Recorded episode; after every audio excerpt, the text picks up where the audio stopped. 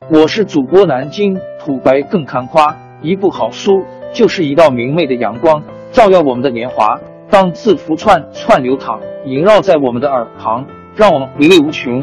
天津上元书院又和你们见面了，欢迎您的收听。听众朋友们，大家好！开讲前先打个小广告。作为主播，你们的关注和打赏是对我努力工作认可的结果，谢谢听众。天津上元书院、南京土白更堪夸主播最新专辑《平话祖国华夏上下五千年》终于上线了，一部宏伟巨作。我们的祖先以伟大的创造力、强大的生命力和巨大的凝聚力，世世代代繁衍生息，历尽磨难，从远古走到现代，从蒙昧走向文明。全书共计。两百八十三回，作为播客，我劳动我所得，付费的有声书来了，你愿意为此花钱花时间吗？评话中华上下五千年专辑的进度更新按听众的关注和评论而定。喜马拉雅号 UID 七三二六四零二二，微信号 sh 八五七三零一四四九，请多多关注。多多打赏，谢谢大家，谢谢。下面正式开讲《评话中华上下五千年》专辑。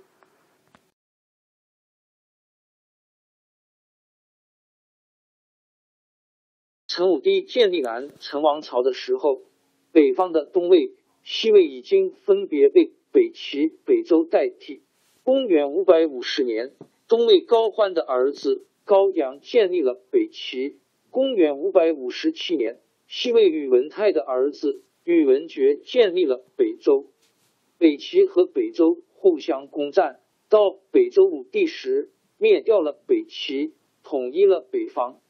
北周武帝是个比较有作为的皇帝，但是继承他的周宣帝却是一个荒淫暴虐的人。周宣帝死去后，他的岳父杨坚夺取了政权。公元五百八十一年，杨坚即位，建立隋朝，这就是隋文帝。在北方政治上动乱的时候，南陈王朝获得了一个暂时的安定局面，经济潺潺恢复起来。但是传到第五个皇帝，却是一个荒唐的出奇的陈后主。陈后主名叫陈叔宝，是个完全不懂国事，只知道。喝酒享乐的人，他大兴土木，造起了三座豪华的楼阁，让他的宠妃们住在里面。他手下的宰相江总、尚书孔范等，都是一伙腐朽的文人。陈后主和宠妃经常在宫里举行酒宴宴会的时候，让他们一起参加，大家通宵达旦的喝酒赋诗。你唱他和，还把他们的诗配上曲子，挑选了一千多个宫女为他们演唱。陈后主这样穷奢极侈，他对百姓的搜刮当然非常残酷，百姓被逼使得过不了日子，流离失所，到处可见倒闭的尸体。有个大臣负载因 zi 上奏章说。现在已经到了天怒人怨、众叛亲离的田地了。这样下去，恐怕东南的王朝就要完了。陈后主一看奏章就火了，派人对傅载说：“你能改过认错吗？如果愿意改过，我就宽恕你。”傅载说：“我的心同我的面貌一样，如果我的面貌可以改，我的心才可以改。”陈后主就把傅载杀了。陈后主过了五年的荒唐生活。这时候，北方的隋朝渐渐强大起来，决心灭掉南方的陈朝。隋文帝听从谋士的计策，每逢江南将要收割庄稼的季节，就在两国边界上集结人马，扬言要进攻陈朝，使得南陈的百姓没法收割。等南陈把人马集中起来。准备抵抗隋兵，隋兵又不进攻了。这样一连几年，南城的农业生产受了很大影响，守军的士气也松懈下来。隋兵还经常派出小股人马袭击陈军粮仓，放火烧粮食，使陈朝遭到很大损失。公元五百八十八年，隋文帝造了大批大小战船，派他的儿子晋王杨广、丞相杨素担任元帅，贺若弼、韩擒虎为大将，率领五十一万大军，分兵八路，准备渡江进攻陈朝。隋文帝亲自下了讨伐陈朝的诏书，宣布陈后主二十条罪状，还把诏书抄写了三十万张。派人带到江南各地去散发。陈朝的百姓本来恨透陈后主，看到了隋文帝的诏书，人心更加动摇起来。杨素率领的水军从永安出发，乘几千艘黄龙大船，沿着长江东下，满江都是旌旗，战士的盔甲在阳光下闪闪发光。南城的江防守兵看了，都吓得呆了。哪里还有抵抗的勇气？其他几路随军也都顺利的开到江边。北路的贺若弼的人马到了京口，韩擒虎的人马到了姑熟。江边陈娟守将告急的警报接连不断的送到建康。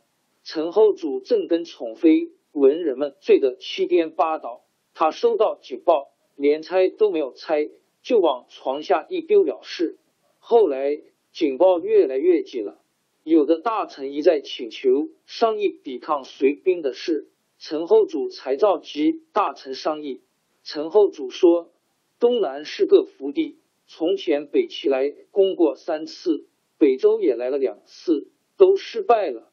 这次隋兵来，还不是一样来送死，没有什么可怕的。”他的宠臣孔范也附和看说：“陛下说的对。”我们有长江天险，隋兵又不长翅膀，难道能飞得过来？这一定是守将的官员想贪功，故意造出这个假情报来。大家你一言我一语，根本不把随兵进攻当做一回事，笑话了一阵，又照样叫歌女奏乐，喝起酒来。公元五百八十九年正月，贺若弼的人马从广陵渡江。攻克京口，韩擒虎的人马从横江渡江到采石，两路随军逼实进健康。到了这个火烧眉毛的时候，陈后主才有些惊醒过来。城里的陈军还有十几万人，但是陈后主手下的宠臣江总、孔范一伙都不懂得怎么指挥。陈后主急得哭哭啼啼，手足无措。随军顺利的攻进建康城，陈军将士被俘的被俘，投降的投降。随军打进皇宫，到处找不到陈后主。后来捉住了几个太监，才知道陈后主逃到后殿投井了。随军兵士找到后殿，果然有一口井，往下一望是个枯井，隐约看到井里有人，就高声呼喊。